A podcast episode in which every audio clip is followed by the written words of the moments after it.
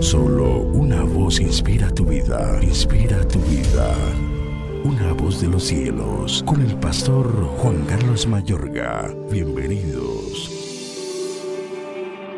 Pero Satanás se levantó contra Israel e incitó a David a que hiciese censo de Israel.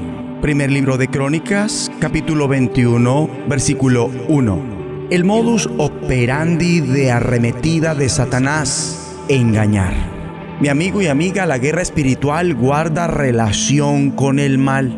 La guerra intrínsecamente es algo maligno y si no hubiera mal no habría guerra para nada. El mal es la dificultad más intrigante que alguna vez ha afrontado la humanidad.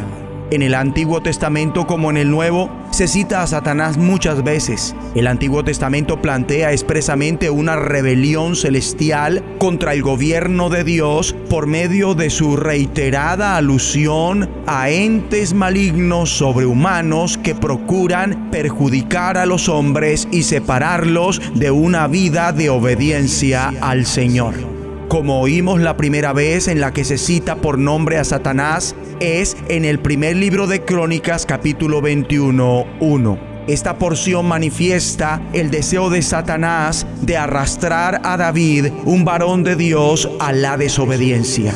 Esta porción bíblica plantea una manera o tendencia de proceder del diablo contra la raza humana que se replica por todas las escrituras puede notarse a lo largo del tiempo y es vivido tanto por creyentes como por no creyentes en todas partes actualmente.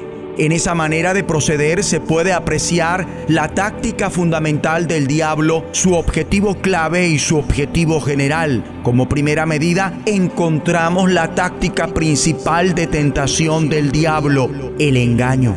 Está escrito que Satanás incitó a David a que hiciese censo de Israel. David, como su ancestro Eva, ignoraba la causa de las ideas que súbitamente aparecen en su mente y al reflexionar en ellas le parecieron adecuadas, razonables e indispensables, pese a que su conciencia desde luego le incomodaba. Resolvió continuar con su plan lo que David determinó era un completo error, tanto que el mismo Joab, jefe militar de su ejército, que no era ningún santo, cayó en cuenta del error de su determinación y manifestó su desacuerdo. Estaba tan mal que en el mismo instante que el juicio de Dios viene sobre Israel, David comprende que fue por su culpa y enseguida se arrepintió de su pecado confesando, he pecado gravemente al hacer esto, te ruego que quites la iniquidad de tu siervo porque he hecho muy locamente.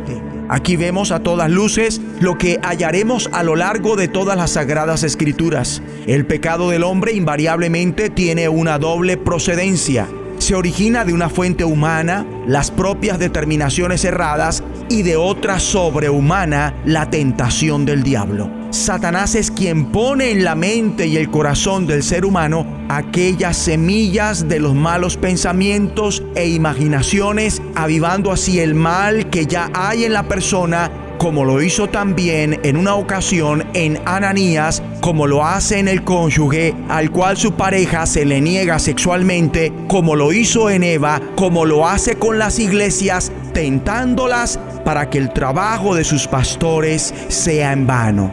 En fin, la Biblia enseña mucho del engaño, pero ¿qué es engañar? Engañar significa fundamentalmente dar una falsa impresión. Esa es la manera en que el diablo se aproxima a las personas y evidentemente así fue como se acercó al principio a sus iguales, los ángeles, para llevarlos a la rebelión contra Dios. El diablo por lo regular inicia con engaño, de ahí que seamos puestos en preaviso por el apóstol Pablo. Pero temo que como la serpiente con su astucia engañó a Eva, vuestros sentidos sean de alguna manera extraviados de la sincera fidelidad a Cristo, advirtiéndonos también de las maquinaciones del diablo. En 2 de Corintios 2:11 para que Satanás no gane ventaja alguna sobre nosotros, pues no ignoramos sus maquinaciones.